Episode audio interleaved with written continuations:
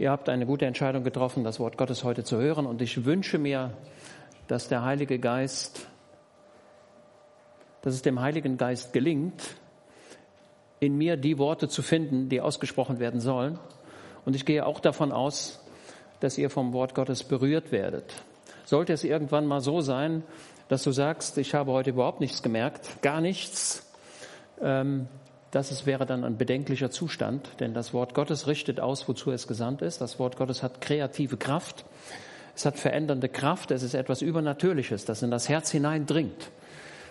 Gott sprach und es wurde. Ja, also das Wort Gottes hat eine kreative Kraft. Okay. So, nachher haben wir noch Abendmahl. Da müssen wir uns immer darauf vorbereiten. Ich glaube, dass die ersten Christen vielleicht sogar jeden Tag Abendmahl hatten oder einmal in der Woche oder ganz oft. Ich weiß es nicht ganz genau. Am besten wäre es, wenn wir als Gemeinde jeden Tag zusammenkommen würden. Sagen wir mal, wir hätten jeden Abend ein gemeinsames Abendessen und würden in diesem Zusammenhang auch das Abendmahl halten. Das wäre eigentlich biblisch. Aber da wir überall, der eine wohnt hier, der andere wohnt da äh, und wir haben unsere Arbeiten, keine Frage, so dass das dann nicht immer so funktioniert. Aber Wesen der ersten Christen war es doch, sie blieben beständig ja, in der Gemeinschaft, im Brechen des Brotes, in den Gebeten und in der Apostellehre. Diese vier Punkte, davon waren die, war die Gemeinde geprägt. Und ich bedauere es immer außergewöhnlich, wenn irgendwelche Leute die Gemeinde verlassen und sagen, ach, ich brauche die Gemeinde nicht, ich äh, bin Einzelkämpfer, die sind sowieso alle so schlecht und die sind eh alle so falsch und ich habe denen das schon hundertmal gesagt und sie haben es nie begriffen. Äh, und, man, und manch einer denkt, dass er der Einzige auf der Welt sei, der es denn richtig mache. Ähm, und da frage ich mich immer, ja, wo haben die Leute denn Abendmahl? Mit wem haben sie denn Gemeinschaft? Wenn sie auf dieser Erde keine Gemeinschaft haben, aber in den Himmel wollen, das scheint mir doch ein bisschen merkwürdig zu sein, oder? Und so ist mancher unterwegs, der denkt, er mache alles richtig und er sei der perfekte Christ. Und doch ist es nicht so. Und das ist auch der, der Inhalt der heutigen Predigt. Ähm, also das, was ich sage, das ist nicht so, dass, ähm, ja, also wenn man einen Predigtdienst hat, dann ähm, versucht man ja Gottes Stimme zu hören. Was möchtest du, dass gesagt werden soll? Also es geht ja gar nicht anders. Ne, also es ist nicht so, dass, es, dass ich da irgendwo einen Kalender habe und dann guck mal, was ist denn heute, was ist denn heute dran? Kann man ja mal machen, aber ich nehme für mich in Anspruch, doch mich mit dem Wort Gottes zu befassen und etwas zu empfangen und es dann weiterzugeben. Was das Abendmahl betrifft, möchte ich euch bitten, schaut immer in euer Leben hinein, prüft euch selbst und Schaut zu, wie ihr damit umgeht, ähm, damit ihr, wie die Bibel es lehrt, würdig seid, am Abendmahl teilzunehmen. Das heißt, lasst alle eure Schulden offen. Lasst eure Schuldiger oder die Leute, die an euch schuldig geworden sind, entlasst sie komplett. Seid frei. Das ist ein biblisches Prinzip. Jesus sagt, ähm, wenn du deine Gabe zum Altar bringen möchtest und du merkst, dass irgendjemand etwas gegen dich hat, dann lass deine Gabe liegen, geh zu deinem Bruder, versöhne dich und wenn du das gemacht hast, dann komm und bringe die Gabe zum Altar. Also die Vergebung, die Versöhnung ist Priorität Nummer eins. Und in dieser Situation geben wir, gehen wir zum Abendmahl. Ja? Wir vergeben alles. Ja, ich werde, ich habe mir vorgenommen, an irgendeinem der folgenden Mittwochabende ähm, darüber zu sprechen. Gibt es ein Recht auf Beleidigtsein in der christlichen Gemeinde? darf man beleidigt sein? Ich sage mal, oder kann es einen Grund geben, beleidigt zu sein? Da sage ich mal, ja, ja. Es kann einen Grund geben, beleidigt zu werden, aber es gibt kein Recht, beleidigt zu sein. Das sind zwei Paar Schuhe.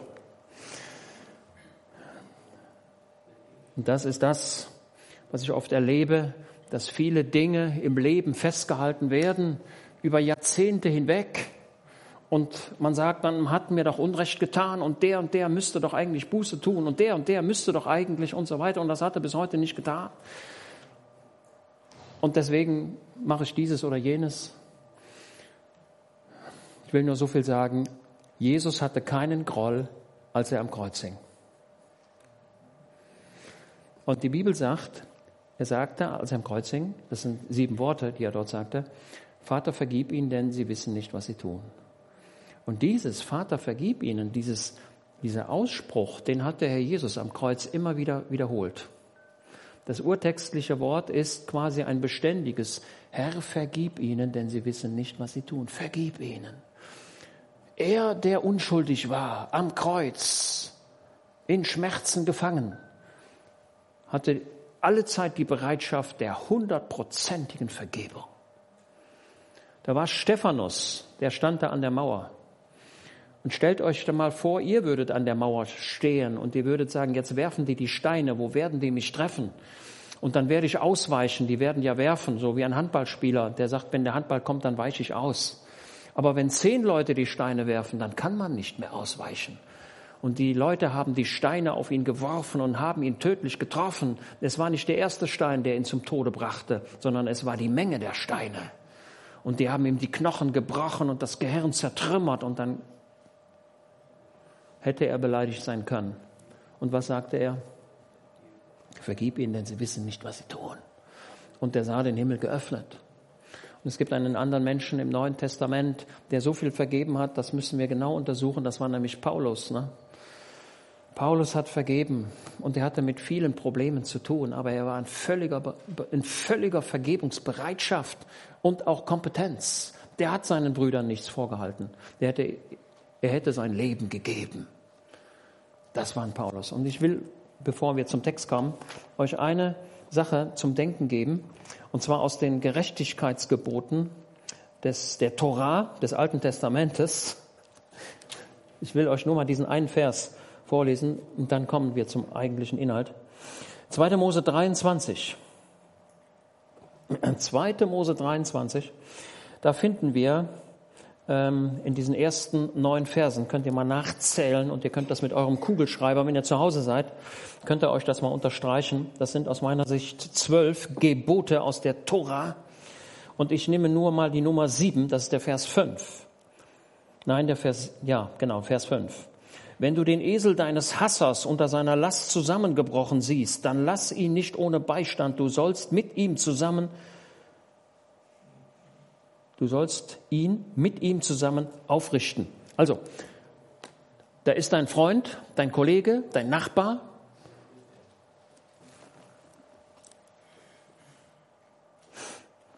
Der hasst dich, das ist dein Feind. Kann man im praktischen Leben Feinde haben? Natürlich kann man Feinde haben. Du hast einen Feind. Und der drangsaliert dich schon eine ganz, eine ganz lange Zeit und du sagst, was habe ich dem eigentlich getan? Aber er ist, er ist unfreundlich, er ist er versucht mir, mir zu schaden. Der hasst mich, ich weiß gar nicht warum. Und jetzt passiert dem ein Leid, der Esel von dem, der ist irgendwo fest, ne? Und dann sagst du, naja, recht so. Die Bibel, das Alte Testament lehrt, dass wenn du einen Feind hast und diesem Feind geht es schlecht, was sollst du tun? Du sollst zu diesem Feind gehen und sein Problem lösen. Das ist sehr weitgehend, oder? Aber das Neue Testament geht weit darüber hinaus, was im Alten Testament schon steht. Ja, 2. Mose 23, das sind die Gerechtigkeitsgebote der Tora, zählt sie durch, es müssten zwölf an der Zahl sein. Okay, denken wir daran, wenn wir zum Abendmahl gehen, dass wir alles loslassen und nirgendwo irgendeine Schuld festhalten und sagen, ich vergebe jedem, ob der mich fragt oder nicht, ich bin frei. Und das ist die, und das ist die beste Situation, an dem Tag, wo du stirbst, wenn du in die Ewigkeit gehst, dann kannst du sagen, Herr, ich habe allen alles vergeben. Ich nehme nichts mit. Ich bin frei. Ja? Und das ist heute, also heute, heute haben wir Abendmahl und das Abendmahl ist immer wieder ein Zeitpunkt, wo wir uns selbst prüfen und sagen, ist das wirklich so? Ist das wirklich so? Nehmen wir diesen Zeitpunkt und schauen in unser Leben und lassen alles los und wir werden unserem Feind vergeben und helfen. Und jetzt kommen wir zum Thema der heutigen Predigt. Es geht um eine Geschichte aus dem Neuen Testament. Es geht weniger um eine Parabel, sondern um eine Geschichte, die Parabel ähnlich ist. Aber nach meinem Dafürhalten ist es keine Parabel, sondern oder eine Metapher, sondern es ist eine echte Geschichte aus dem Neuen Testament. Und jetzt werdet ihr sagen, okay, wunderbar, bin mal gespannt, was das denn sein soll welche Geschichte es denn ist. Es ist die Geschichte von einem selbstgerechten Mann, der glaubte, er sei gerecht und es dennoch nicht war. Jetzt werdet ihr sagen, hm, jetzt müssen wir mal überlegen, wen meint er denn? Ihr alle sind schon, ihr alle seid schon lange gläubig und dann werdet ihr jetzt überlegen, ein selbstgerechter Mensch im Neuen Testament, der glaubte, dass er gerecht sei und es dennoch nicht war. Und Jesus hält diesem Menschen, das ist ein Mann, um den es hier geht, kann aber auch eine, also an der Stelle war es jetzt ein Mann, ja. Ähm, und, und Jesus hält diesem Menschen eine Einzelevangelisation. Jesus evangelisiert diesen Menschen ganz individuell. Nun, und um wen geht es? Der reiche Jüngling, habe ich das so richtig gehört? Ja, ja, hm, nee, um den geht es nicht. Aber auch.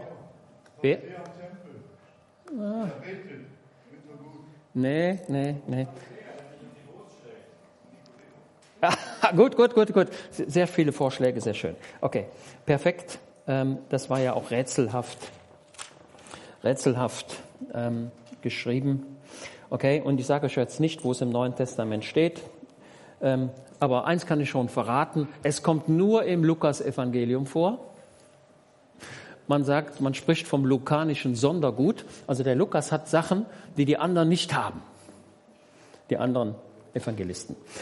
So, ihr seht, die, ja, ich mache die Bibel so hier an dieser, an dieser Stelle so offen. Dann habt ihr ungefähr eine Vorstellung, wo es denn sein könnte. Also es ist Lukas Evangelium. Und dort heißt es, und siehe, ein Gesetzesgelehrter stand auf und versuchte ihn und sprach. So, jetzt habt ihr schon, hm, jetzt habt ihr schon eine Spur, ne? Und sprach, Lehrer, was muss ich getan haben, um ewiges Leben zu erben? Boah, ein Gesetzesgelehrter stand auf. Oder manche Übersetzer sagen auch ein Gesetzeslehrer, also ein Gesetzeslehrer oder ein Gesetzesgelehrter, einer, der das Gesetz Gottes kannte und lehrte.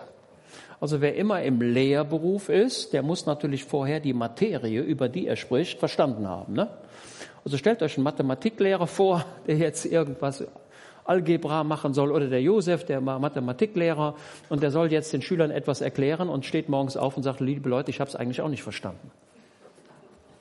Wie will der, der es nicht verstanden hat, den anderen erklären? Geht nicht, ne? Also man muss selbst die Materie verstanden haben. Und dieser Mensch, um den es hier geht, jetzt werdet ihr immer noch rätseln, das war ein Gesetzesgelehrter und ein Lehrer und dem war natürlich etwas überragend bekannt. Ähm, und zwar, was war ihm bekannt? Das Schma Israel. So, jetzt seid ihr alle bibelkundig, hoffe ich doch mal. Das Schma Israel. Ein Gebet, das die Juden, die Hebräer, morgens beteten und abends beteten. Und das erste Gebet, was das Kind lernt in seinem Leben, wenn es also sprechen lernt, wenn es, wenn es verstehen lernt, wurde den Kindern ein Gebet gelehrt. Und das beteten sie morgens und abends, jeden Tag, sieben Tage in der Woche, das ganze Leben. Und wenn der Mensch starb, dann hat er dieses Gebet auch gebetet, nämlich das Schma Israel, das höre Israel. Und es ist im Grunde mehr als ein Gebet, es ist ein Glaubensbekenntnis. Wir haben im Alten Testament ein Glaubensbekenntnis. Okay? Das Schma Israel, das höre, also Schma Israel heißt auf Deutsch höre Israel. Das höre Israel. Okay? Und in diesem höre Israel ist das Gesetz, die Torah, zusammengefasst. Ich nehme das mal als Vorverständnis für das, was, was gleich kommt. Öffnet mal eure Bibeln und dann hoffe ich mal, dass ihr da einen großen Strich dran macht oder in der elektronischen Bibel das markiert. Fünfte Buch Mose, Kapitel 6. Und dies ist das Gebot, die Ordnungen und die Rechte, die der Herr, euer Gott, geboten hat, euch zu lehren, damit ihr sie tut in dem Land, in das ihr hinüberzieht, um es in Besitz zu nehmen. Damit du den Herrn, deinen Gott, fürchtest alle Tage deines Lebens um alle seine Ordnungen und seine Gebote zu bewahren, die ich dir gebiete, du und dein Sohn und deines Sohnes Sohn, und damit deine Tage lange währen. Höre nun, Israel, und achte darauf, sie zu tun, damit es dir gut geht und ihr sehr zahlreich werdet, wie der Herr, der Gott deiner Väter zu dir geredet hat, in einem Land, das von Milch und Honig überfließen. Jetzt kommt dieses Glaubensbekenntnis. Das kennt jeder Jude. Jeder. Das gibt es gar nicht. Also wenn ich den Josef frage, wo wohnst du? Und dann sagt er natürlich in der Lothringer Straße 21. Das ist doch völlig klar. Und jeder Jude kennt das Gebet, dieses Glaubensbekenntnis. Wir im Neuen Testament, wir kennen das Vaterunser. Das sollte jeder auswendig kennen, sowieso. Und wir dürfen das auch heute, heute Mittag wieder beten. Also das dürfen wir immer beten. Morgens, mittags, abends. Und dürfen das auch beherzigen, was wir dort beten. Ne? Dein Wille geschehe, wie im Himmel, so auf Erden. Realität ist aber, dass wir beten, Herr, mein Wille geschehe, wie auf der Erde, so auch im Himmel. Herr, mache doch das und das und das und das und das. Mache du das und das und das. Lehrt uns der Jesus so zu beten? Er sagt, bete viel lieber so, Heiland, was möchtest du für mich? Herr, ich bitte dich darum, dass das, was du im Himmel beschlossen hast, bei mir im Leben real wird. Ich stelle mich dir zur Verfügung. Okay? Nicht ich bin der Aktive, sondern Gott ist der Aktive. Der Heilige Geist möge es fertigbringen, in dir die Führung und Leitung hervorzubringen, damit du genau das tust, was Gott will. Also wir brauchen die Leitung des Heiligen Geistes. Also, ne, versteht ihr? Also das ist ganz wichtig. Okay. Höre Israel, der Herr ist unser Gott, der Herr ist einzigartig. Okay? Der Herr ist ewig, der Herr ist einzigartig, Gott im Himmel. Und jetzt kommt der Vers, und jetzt direkt dahinter. Und du sollst den Herrn, deinen Gott, lieben mit deinem ganzen Herzen und mit deiner ganzen Seele und mit deiner ganzen Kraft. Und diese Worte, die ich dir heute gebiete, sollen in deinem Herzen sein. Und du sollst sie deinen Kindern einschärfen und du sollst davon reden, wenn du in deinem Hause sitzt und wenn du auf dem Weg gehst. Daraus, also beständig, sitzen und gehen. Und dann weiter. Wenn du dich hinlegst und wenn du aufstehst. Ja, deswegen beten die Juden das morgens und abends, wenn sie aufstehen und wenn sie schlafen gehen. Im Morgengebet und im Abendgebet beten sie genau das. Gott, du bist ewig. Gott, du bist einzigartig. Und ich will dich lieben mit meiner ganzen Seele. Mit allem, was ich habe, möchte ich dich lieb haben. Was für eine Beziehung. Was für eine Beziehung. Diese Beziehung ist stärker als zwischen Mann und Frau. Mann und Frau ist nur ein Bild dafür. Und du sollst ja als Zeichen auf deine Hand binden und sollen als Merkzeichen zwischen deinen Augen sein. Ne? Die Juden haben, haben so ein kleines Kästchen hier oben, das binden sich ja fest. Ne? Und an der Hand. Ne? Wir müssen das nochmal durchnehmen. Und du sollst ja auf die Pfosten deines Hauses und an deine Tore schreiben. Also was sollten sie daran schreiben? Der Herr ist ewig, der Herr ist einzigartig und ich will ihn lieben von ganzem Herzen mit all dem, was ich habe. So, okay? Jetzt kommen wir zurück zu unserer neutestamentlichen Geschichte, wo da der Gesetzeslehrer, der genau das kannte, denn das ist der Inhalt der Torah, das ist das Inhalt, das ist quasi der, der, der Inhalt des Alten Testamentes zusammengefasst. Okay, und siehe, ein Gesetzesgelehrter stand auf und versuchte ihn und sprach, Lehrer, was muss ich getan haben, um ewiges Leben zu erben? Er sprach zu ihm, was steht denn in dem Gesetz geschrieben? Fragezeichen. Und diese Frage war total einfach. Natürlich sagte der Gesetzeslehrter, ja. 5. Äh, Mose 6 ist doch klar. Bete ich jeden Morgen, bete ich jeden Abend. Äh, in jeder Vorlesung sprechen wir darüber. Wir lehren das den Kindern. Wir sprechen jeden Tag. Steht sogar unter meiner Hausnummer geschrieben. Ja, was denn? Wie steht geschrieben? fragt Jesus. Und diese Frage war total einfach. Also der musste jetzt nicht großartig nachdenken und sagen, ja, was steht denn im Gesetz, was steht denn in der Tora geschrieben? Und deswegen sagt er, er beantwortet und sprach, du sollst den Herrn, deinen Gott lieben aus deinem ganzen Herzen und deiner ganzen Seele und mit deiner ganzen Kraft und mit deinem ganzen Verstand und deinen Nächsten wie dich selbst. Ne? Dieser Gesetzesgelehrter, dieser Mann, der keinen Namen hat, der wiederholt das, was wir eben gelesen haben aus 5. Mose 6, das Schma Israel, das höre Israel. Dieser Gesetzesgelehrte der stellte diese Frage, was muss ich tun, um ewiges Leben zu haben? Das ist die wichtigste Frage, die es im Leben zu klären gibt. Danach kommt lange Zeit gar nichts. Nix. Was muss ich tun, um ewiges Leben zu haben? So, wenn ich, das, wenn ich diesen Vers so lese, sage ich dazu, ja, Moment mal, jeder Mensch lebt doch ewig. Mir ist aus der Bibel nicht bekannt, dass wenn ein Mensch stirbt, dass, dass er einfach weg ist. Also wenn der Mensch stirbt, dann gibt er seinen Leib ab. Sein Körper, der wird abgegeben. Ne? Also stellt euch vor, hier, das ist meine Jacke. Wenn ich, wenn ich sterbe, dann lasse ich meine Jacke hier zurück. Meine Jacke, das ist mein Körper, da wo ich drin bin. Du bist in deinem Körper drin, ne? Danilo, du bist in deinem Körper drin und ich bin in meinem Körper drin. Und dein Körper ist dein Mantel und dieser Körper hier ist mein Mantel. Den hat mir Gott bei der Geburt gegeben oder schon ein bisschen früher. Sagte, hier, da hast du einen Mantel, da hast du einen Körper, du hast einen Leib.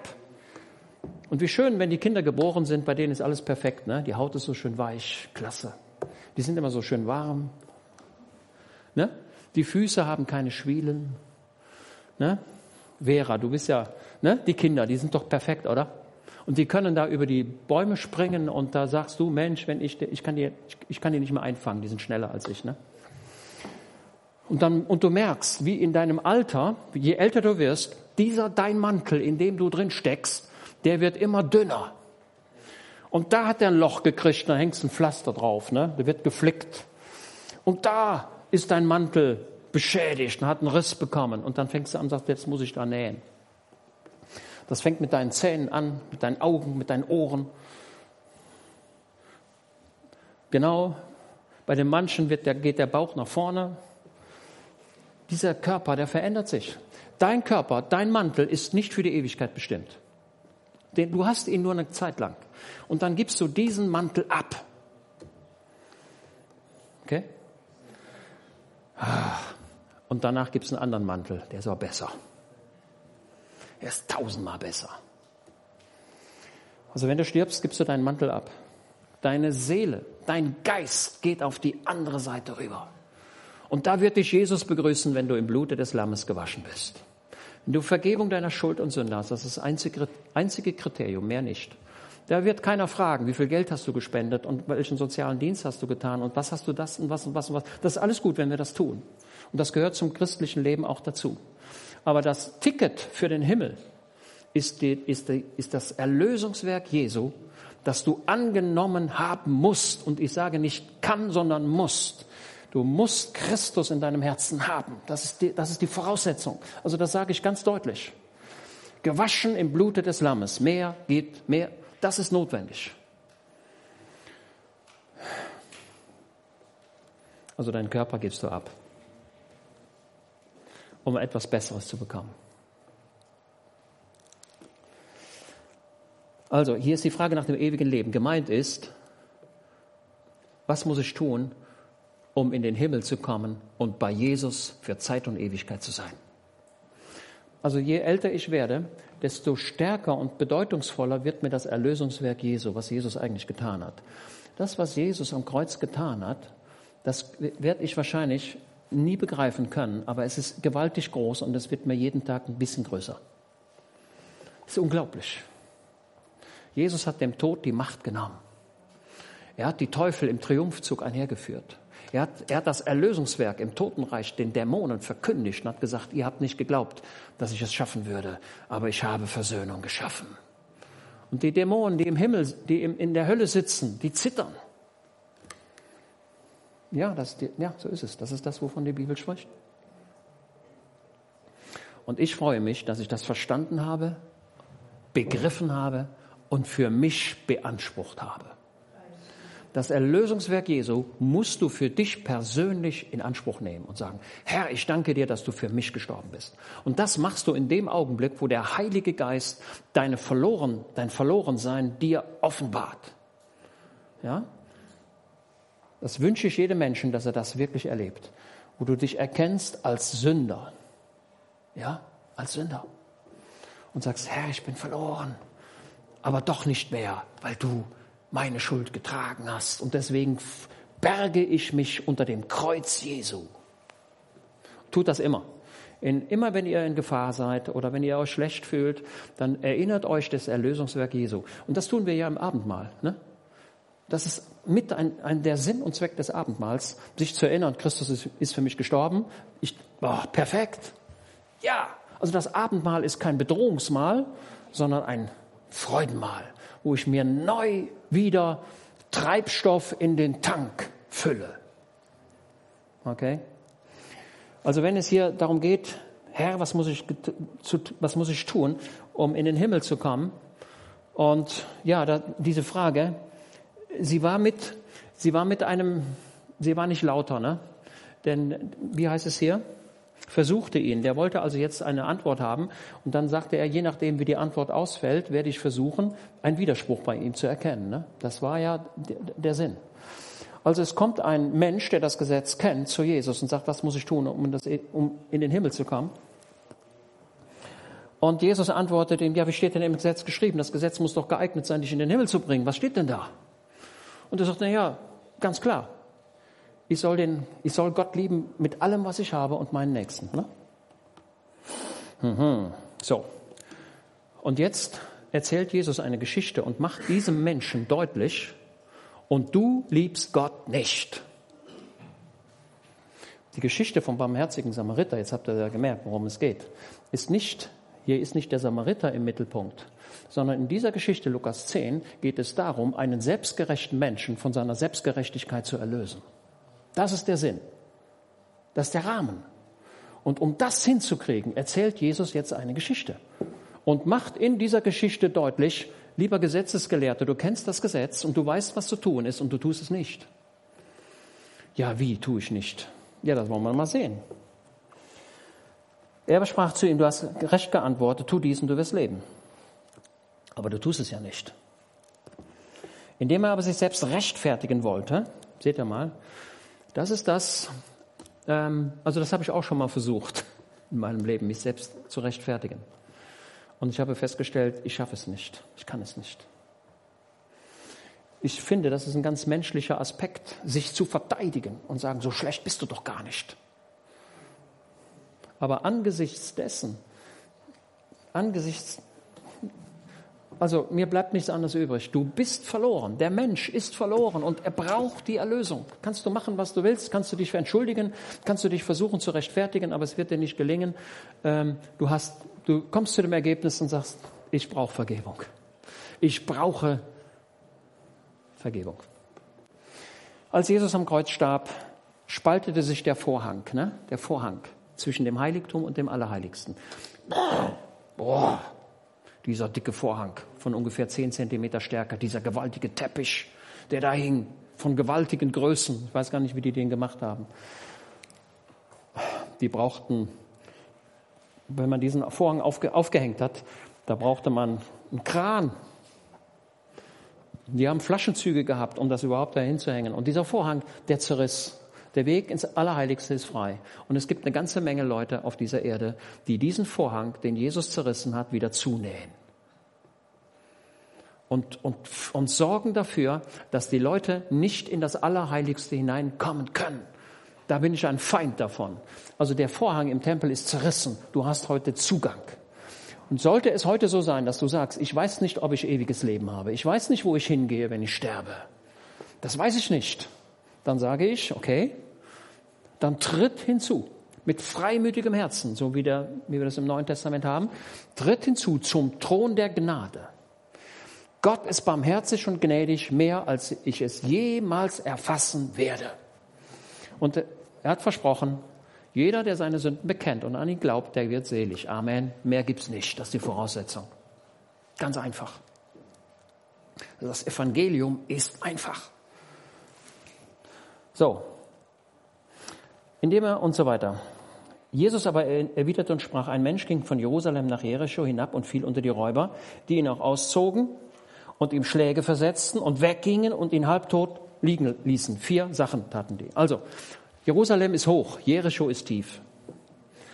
Und es gibt, es gab, es gibt und gab eine Handelsstraße von Jerusalem nach Jericho und wenn die Waren transportiert wurden und die Bürger gingen von einer Stadt in die andere Stadt, auch Jesus kam von Jericho nach Jerusalem, ne?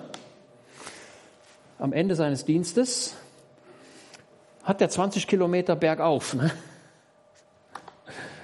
So, ihr könnt euch das im Internet anschauen. Von Jerusalem nach Jericho, das ist eine steinige, eine steinige Sache. Gebirgig. Da gehen die Straßen so, ne? rechts und links und dann wieder und man kann gar nicht um die Ecke gucken.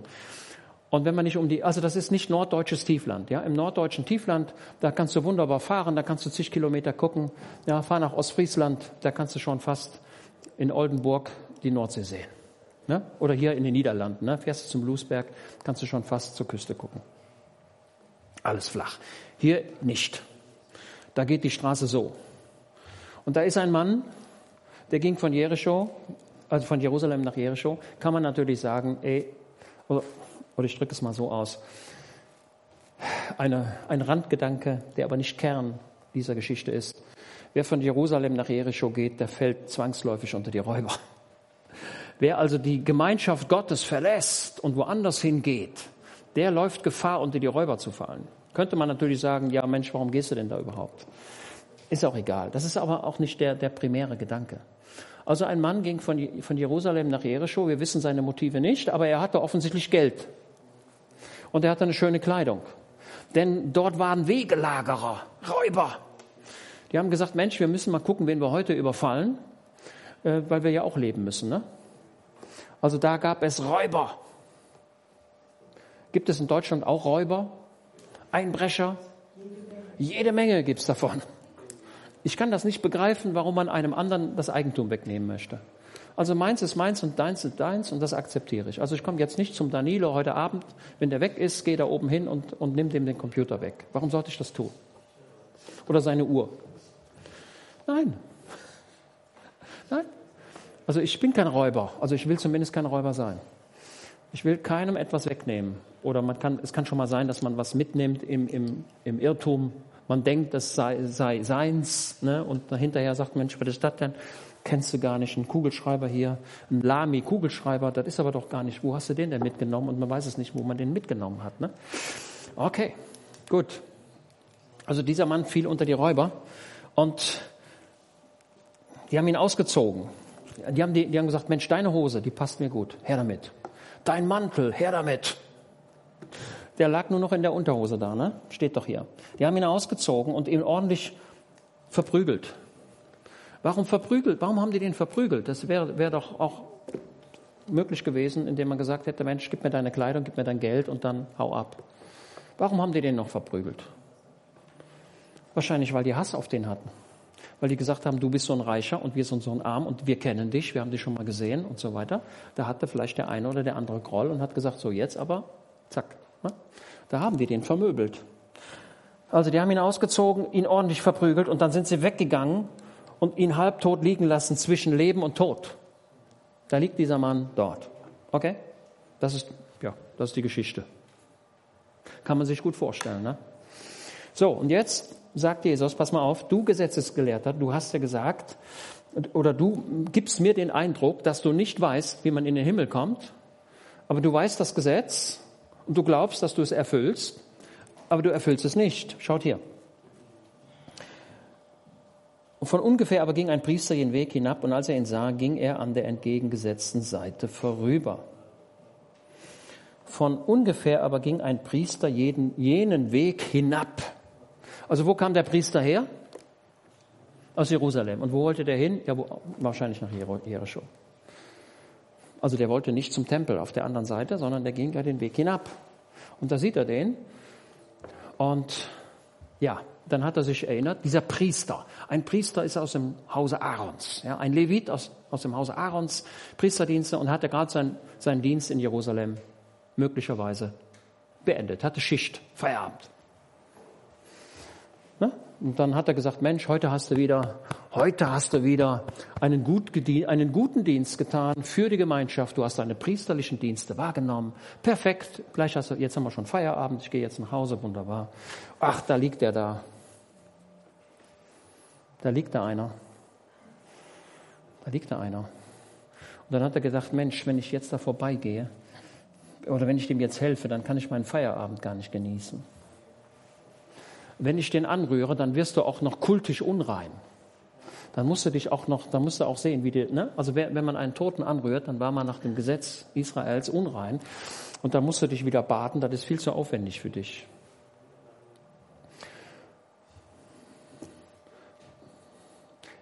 Wisst ihr, was der Priester gedacht hat? Vielleicht hat er so gedacht, ich weiß es nicht. Vielleicht war es ihm auch ganz einfach, nee, was machst du denn, wenn der da stirbt? Wo bringst du den denn dann hin? Was machst du denn dann? Und wenn du ihn mitnimmst, wie willst du ihn denn transportieren? Willst du den denn auf den Rücken nehmen? Das könnte so Gedanken gewesen sein, die er durchlief. Ja, manche Bibelausleger oder viele Bibelausleger sind der Meinung, ähm, naja, dass, dass er eben Angst hatte, sich zu verunreinigen. Könnte ja sein. Aber wir sehen, dass der Priester ja von Jerusalem nach Jericho ging. Er hatte im Grunde Feierabend. Also überzeugt mich das nicht so ganz. Okay. Auf jeden Fall hatte dieser Priester keine Barmherzigkeit für diesen Menschen. Und Jesus sagt diesem Gesetzesgelehrten, hör mal, du bist so einer. Du glaubst, Gott zu lieben, aber du liebst noch nicht mal deinen Mitmenschen.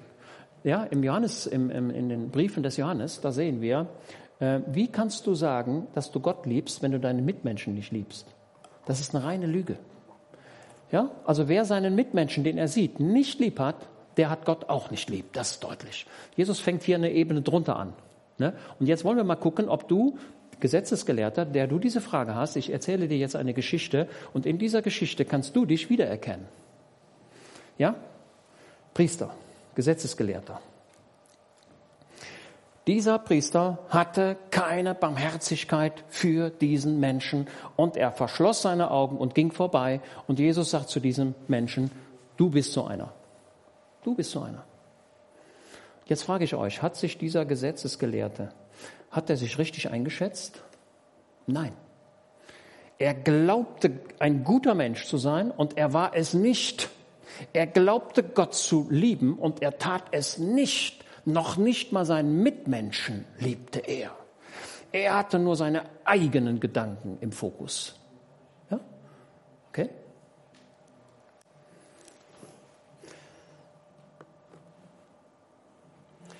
Dieser Priester, er ging ja an der entgegengesetzten Seite vorbei. Man hat geradezu den Eindruck, als wenn dieser Priester gesagt hätte, ich will das gar nicht in der Dimension wahrnehmen. Dann muss ich mir nachher auch keine Erklärung selbst geben. Ich tue mal so, als wenn, ja, der schläft wahrscheinlich. Ach, der wird schon wieder aufstehen. Da wird noch einer kommen. Der krabbelt nachher nach Hause. Der Priester hätte zumindest seinen Mantel ihm geben können, oder? Denn der war nackt und es wird kalt. Der hätte zumindest sagen können, pass mal auf, ich habe jetzt kein großes Interesse an dir, aber ein bisschen helfe ich dir schon. Also das, selbst das hat er nicht gemacht. Er hat noch nicht mal seinen Mantel gegeben. So, und wenn man eine Reise macht von, von Jerusalem nach Jericho, dann nimmt man sich normalerweise was mit, Wegzehrung, ein Butterbrot, was zu trinken. Selbst das hat er nicht hergegeben, weil er vielleicht gesagt hat, das brauche ich doch selbst. Dieser Priester hatte keine Barmherzigkeit geschweige denn, dass er Gottes Liebe in sich gehabt hätte. Und jetzt überprüft euch selbst. Die Liebe zum Mitmenschen ist Voraussetzung dafür, Gott von ganzem Herzen zu lieben. Ja? Das ist ein wichtiger Gedanke. Von ungefähr und so weiter. Ebenso kam aber auch ein Levit. Der Levit, das ist auch einer, der im Tempel dient. Aber in der Hierarchie ist er ein bisschen weiter drunter. Ja? Auch das ist ein, ja, man kann gucken, wo kommt der denn her?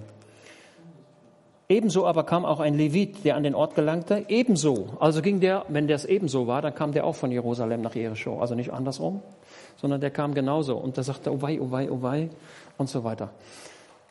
So, ich frage euch, hatte dieser Levit Barmherzigkeit für diesen, für diesen Toten, der da lag? Antwort nein. Antwort nein.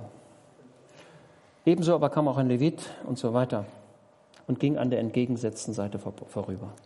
Der ließ ihn ebenfalls so liegen. Die Gemeinde ist sehr stark geprägt von Diakonie, von Dienst, auch von sozialem Dienst. Das ist christlich. Okay, also dieser Priester hatte keine Gottesliebe, dieser Levit hatte keine Gottesliebe, sie hatten auch keine Menschenliebe und sie hatten auch kein ewiges Leben. Und wenn sie sterben würden, würde Jesus sie nicht im Himmel begrüßen. Das ist die Aussage. Lieber Mann, der du mich fragst.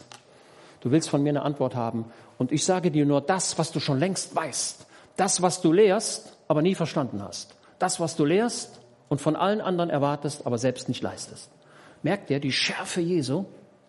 Also Jesus nimmt, nimmt hier überhaupt keine Rücksicht, sondern auf Deutsch gesagt, sagt Jesus zu diesem Mann, du gehst verloren.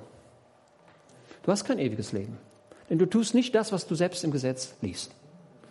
Das, was du jeden Morgen und jeden Abend aussprichst, aber nicht in dein Herz umgesetzt ist. Das ist die Wahrheit.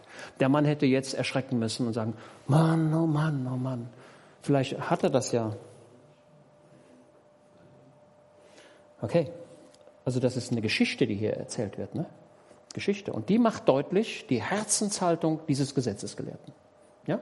Was muss ich tun, um ewiges Leben zu haben? Eben ist Matthäus 19 erwähnt worden, der reiche Jüngling. Ne? Irgendjemand hat das gesagt. Der kommt auch zu Jesus. Was muss ich tun, um ewiges Leben zu haben? Der Kerkermeister zu Philippi spricht zu Paulus und Silas. Was sagt er? Liebe Herren, was muss ich tun, um ewiges Leben zu haben? Was muss ich tun, um gerettet zu werden?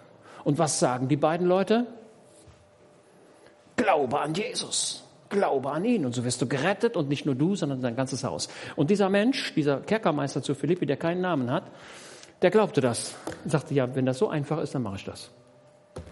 Er glaubte an Jesus. Und nicht nur er, sondern sein ganzes Haus. Und er frohlockte, heißt es doch da, Apostelgeschichte 16, ne? wenn ich mich recht erinnere, ihr könnt mich korrigieren. Und er frohlockte darüber, an Jesus gläubig geworden zu sein und sein ganzes Haus. Der sprang, der freute sich und sagte, heute ist meinem Haus Heil widerfahren. Ich bin heute ein Jünger Jesu geworden. Ich habe heute das Ticket gelöst. Ich komme in den Himmel. Und habe noch nichts mehr dafür bezahlt. Er hat keinen Fairpreis gegeben. Und es ist in etwa noch ein anderer Mann, auch ein Gesetzesgelehrter, der zu Jesus kam. In der Nacht. Wer war das? Das war der Nikodemus, an den ihr vielleicht gedacht habt. Aber der hatte ein bisschen etwas anderen Ansatz, denn Nikodemus, der kam nicht hinter, Nikodemus kam nicht hinterhältig zu Jesus. Der hier in Lukas 10, der kam mit einem Hintergedanken, aber Nikodemus nicht. Nikodemus sagte, Lehrer, wir wissen, dass du, ein, dass, du, dass du bist von Gott gesandt, denn niemand kann die Werke tun, die du tust. Der Nikodemus. Ich freue mich an dem Nikodemus. Fantastischer Mann. Hervorragend. Dieser hier, der war hinterhältig und lag falsch. So, jetzt kommt aber noch, so, Brigitte hat gesagt, ich soll nicht so lange machen. Lukas, äh, weiter. Aber ein Samariter, der auf der Reise war, kam zu ihm hin. So, dieser Samariter. Ich weiß, ihr kennt diese Geschichte alle unter der Bezeichnung der barmherzige Samariter. Ne? Aber im Grunde geht es darum, diesem Gesetzesgelehrten die eigen, den eigenen Seelenzustand zu erklären. Und jetzt sagt Jesus, was er sich eigentlich von ihm wünscht. Der Samariter. So, was ist ein Samariter? Ja, ja werdet ihr sagen, ja, das ist einer aus Samaria. Ja, klar. Diese Samariter, die waren aus jüdischer Sicht der letzte Dreck. Die waren verachtet. Die hatten keinen Respekt. Das waren schlechte Menschen. Mit denen kann man nicht leben. Mit denen kann man nicht essen. Mit denen kann man nicht trinken. Bloß nicht nach Samaria. Das war die Auffassung der Juden. Die Samariter waren verachtete Menschen. Und den nimmt Jesus.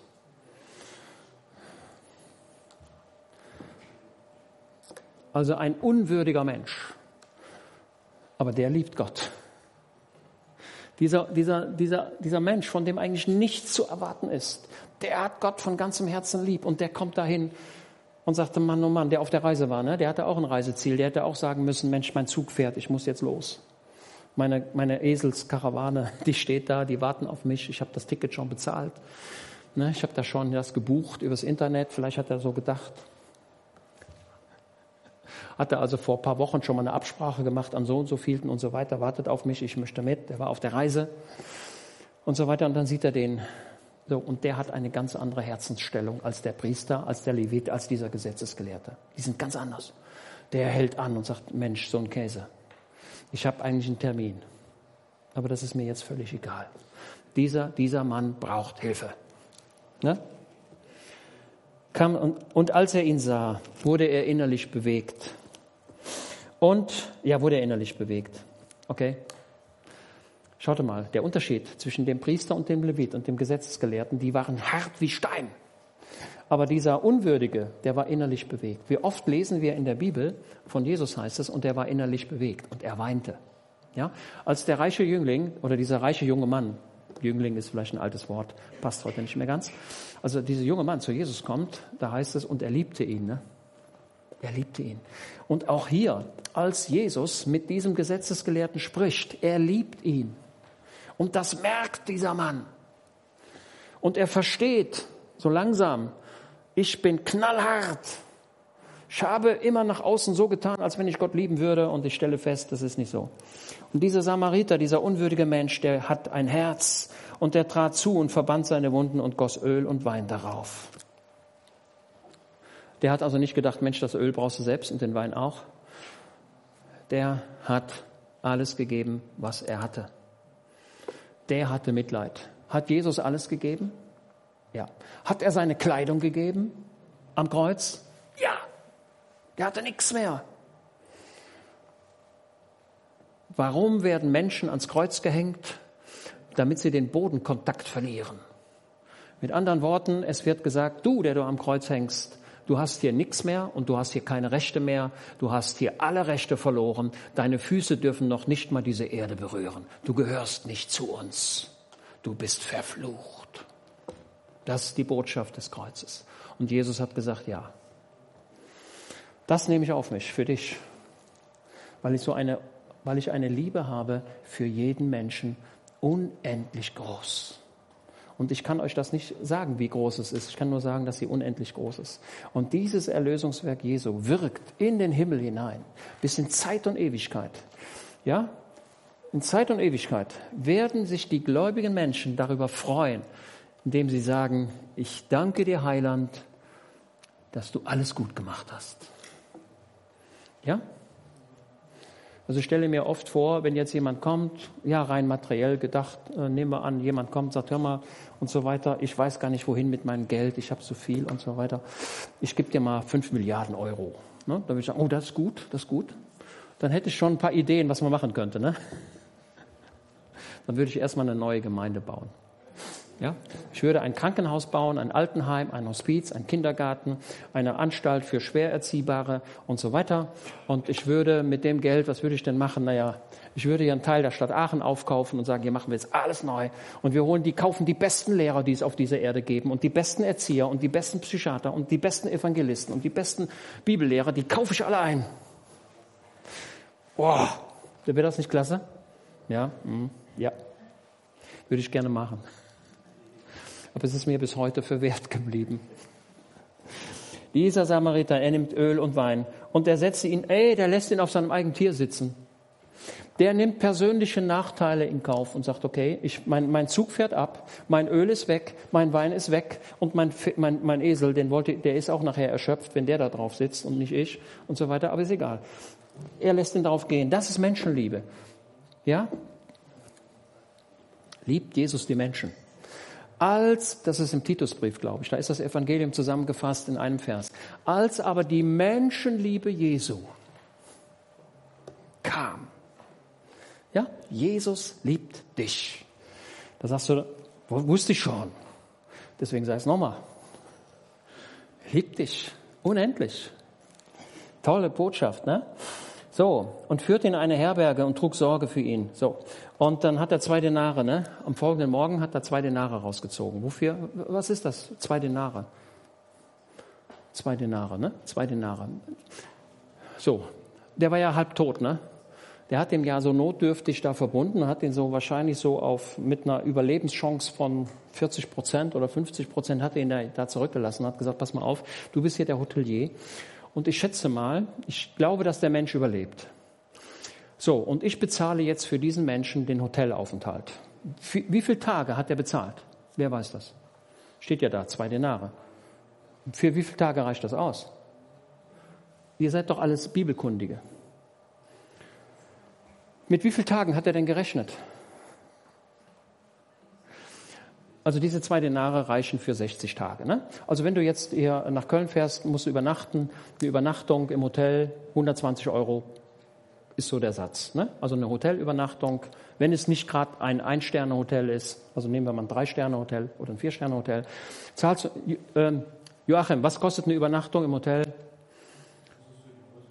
120 Euro, ja, für die, für die Geschäftsleute, die müssen immer mehr zahlen, die zahlen 150 Euro oder 180 Euro. Und wenn eine Messe ist, musst du 300 Euro zahlen. Fährst du nach Brüssel, kriegst du ein normales Zimmer ab 500 Euro aufwärts. Das, das ist so der Satz.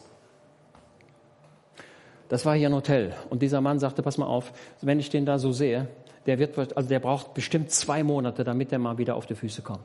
Und das bezahle ich dir jetzt. Weil ich das aber nicht absehen kann, ob das wirklich so ist, ich komme wieder und wenn der dann noch länger ist, dann bezahle ich das auch. Ich bezahle für ihn die Unkosten. Du aber trage Sorge für ihn. Habt ihr das? Das ist Barmherzigkeit. Das ist Menschenliebe. Und das Geld hat ihm ja gefehlt, ne? Da war ja weg. Der hätte ja auch sagen können, Mensch, für, für das Geld kann ich ja Urlaub machen. Und jetzt macht er den Urlaub, den ich eigentlich machen wollte. Aber sei es drum, ist mir egal. Dieser Mensch braucht Hilfe. Okay, habt ihr den Gedanken? Und Jesus sagt zu diesem Gesetzgelehrten, das ist das, was, das ist das, was ich mir von dir wünsche, was du aber nicht tust. Du sagst zwar, dass es so ist, ist aber nicht so. Und jetzt haben wir den Prüfungsmaßstab auch für uns.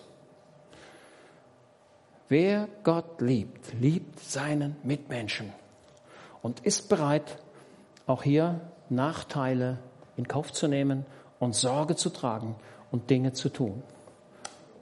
Okay? Also fange gar nicht erst an zu sagen, ich liebe Gott, wenn du das noch nicht mal machst. Also das ist überragend deutlich. Ja? Liebe deinen Mitmenschen. Und dazu gehört auch, wie ich eingangs sagte, 2. Äh, Mose 23, deinen Hasser zu lieben. Die, die dir Unrecht getan haben, auch die kannst du von Herzen lieb haben, weil du alles überwinden kannst. Warum kann ich alles überwinden? Weil Jesus mir alles erlassen hat. Jesus hat mir alles vergeben. Und weil er mir alles vergeben hat, habe ich die Kompetenz und nicht nur die Kompetenz, ich habe auch die Fähigkeit. Ich muss es nur wollen. Vergebung ist ein Willensakt. Okay? Es ist etwas, wozu ich mich entschließe und sage, das will ich jetzt. Wir lassen Dinge in unserem Leben los. Und dann werden wir merken, wie die Folterknechte in unserem Leben verschwinden. Warum kann ich von den Folterknechten sprechen? Weil Jesus von den Folterknechten spricht. Jesus lehrt, wenn du nicht vergibst, dann kommt deine alte Schuld wieder hoch und du wirst ins Gefängnis geworfen, bis du deine ganze Schuld bezahlt hast und wirst den Folterknechten übergeben. Ne? Das ist Matthäus, wo ist denn das? 18, glaube ich, Matthäus 18. Ja, die Folterknechte. Die Folterknechte, die dann, ne, was ist ein Folterknecht? Ich bin froh, na, doch auf dieser Erde gibt es Folter. Nicht hier in Deutschland ist mir nicht bekannt, aber ich weiß, dass es das gibt auf dieser Erde, wo Menschen gequält werden. Von Jesus spricht von der seelischen Qual. Die seelische Qual, das sind Dinge wie Schwermut, Bedrückung, Sorge, Leid, Angst. Das sind die Folterknechte im Leben. Ja? Wer nicht frei geworden ist, in dessen Leben sind Dinge, die ihn lähmen, die ihm Schwierigkeiten machen, die er nicht überwinden kann, wo, wo er mit kämpfen muss und sagt, warum passiert mir das und warum ist das alles und so weiter. Ich habe gläubige Menschen kennengelernt, die sehr viel Leid erfahren haben, die aber in ihrem Leben glücklich waren total glücklich. Die sagen, Herr Jesus, wir wissen nicht, warum das so ist und da haben wir das Problem und das Problem. Ja, das ist wirklich wahr. Aber wir wissen, alles ist in deinen Händen. Ja, wir nehmen es aus deinen Händen und du wirst es wohl machen. Wir wissen, du sorgst. Du bist der gute Hirte, der für uns sorgt. Und du bringst uns in den Himmel. Wir, wir vertrauen dir weiterhin. Da gehen wir keinen Millimeter von weg. Du bist der gute Hirte. Deine Versprechen sind wahr. Du bist der Herr. Ich freue mich, wenn du wiederkommst. Komme bald, Herr Jesus. Ja, das ist der Wunsch des gläubigen Menschen. Komme bald. Ja, das bedeutet, Herr Jesus, komm und hole deine Braut nach Hause. Ich möchte die Entrückung erleben. Das ist biblisch, ja. Ich will mich nicht, das Ziel meines Lebens darf nicht darin bestehen, in wo fahre ich hin im nächsten Sommer? Fahre ich nach Gran Canaria oder doch in die Karibik? Ah, nee, vielleicht doch in die Schweiz. Und dann holst du dir und so weiter und du machst da alles Mögliche wunderbar. Urlaub gehört auch zum Leben, keine Frage. Aber das erste Ziel in deinem Leben muss der Himmel sein. Darauf warten wir, dass Jesus in den Wolken erscheint. Und ich bin mir ganz sicher, dass er das tun, dass er das bald tun wird. Ja? Und warte nicht auf irgendwelche Zeichen, indem du sagst, ja, erstmal muss das und das passieren. Jesus kommt wieder zu einer Stunde, wenn du es nicht denkst. Das ist die Wahrheit. Dann kommt Jesus wieder und sagt, wie er zum Johannes gesagt hat, zum Johannes, der auf Patmos war, sagte Jesus, ey Johannes, was hat er zu ihm gesagt? Steig herauf. Ist er die Himmelsleiter hoch mit einem Aufzug in den himmlischen Thronsaal. Boah, da hat er Jesus gesehen, Offenbarung Kapitel 4. Okay, ich muss mal gucken, habe ich alles gesagt? Und Jesus sagte, Herr mal, du Gesetzesgelehrter, du hast jetzt, ich habe es dir jetzt erklärt und ich habe dir deinen Zustand jetzt erklärt. Geh hin und handle ebenso. Und wenn du das tust, dann kommst du in den Himmel. Das ist alles. Okay. So, da wir auch noch Abendmahl haben, äh, ich würde mal sagen, stehen wir mal auf und beten. Und vielleicht ist jemand hier aus dem Raum da, der beten möge. Vielleicht auch der Gestalt, in dem du sagst, Heiland, vergib mir. Ich habe mich immer falsch bewertet. Ich habe gedacht, ich sei so gut und ich bin ganz schlimm. Ich dachte, ich sei ein Fürst und bin doch nur ein Bettler. Ich dachte, ich bin so edel, aber ich habe dich noch nie verstanden. Ja, ist jemand da, der beten möchte? Ich denke, dass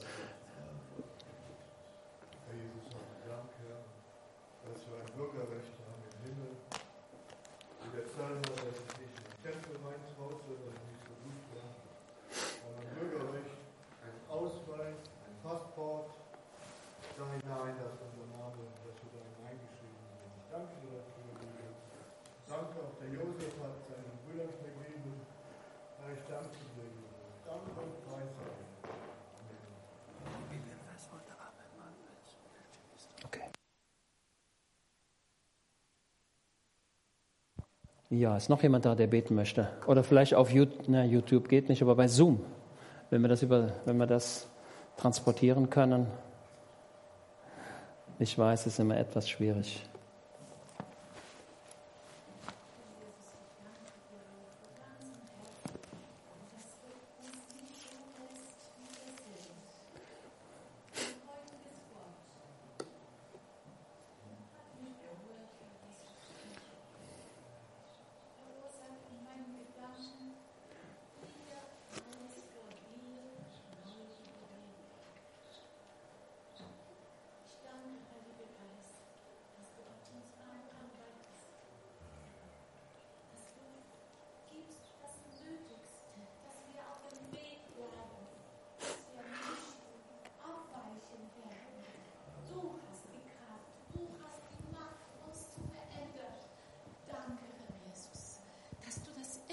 kommst und wir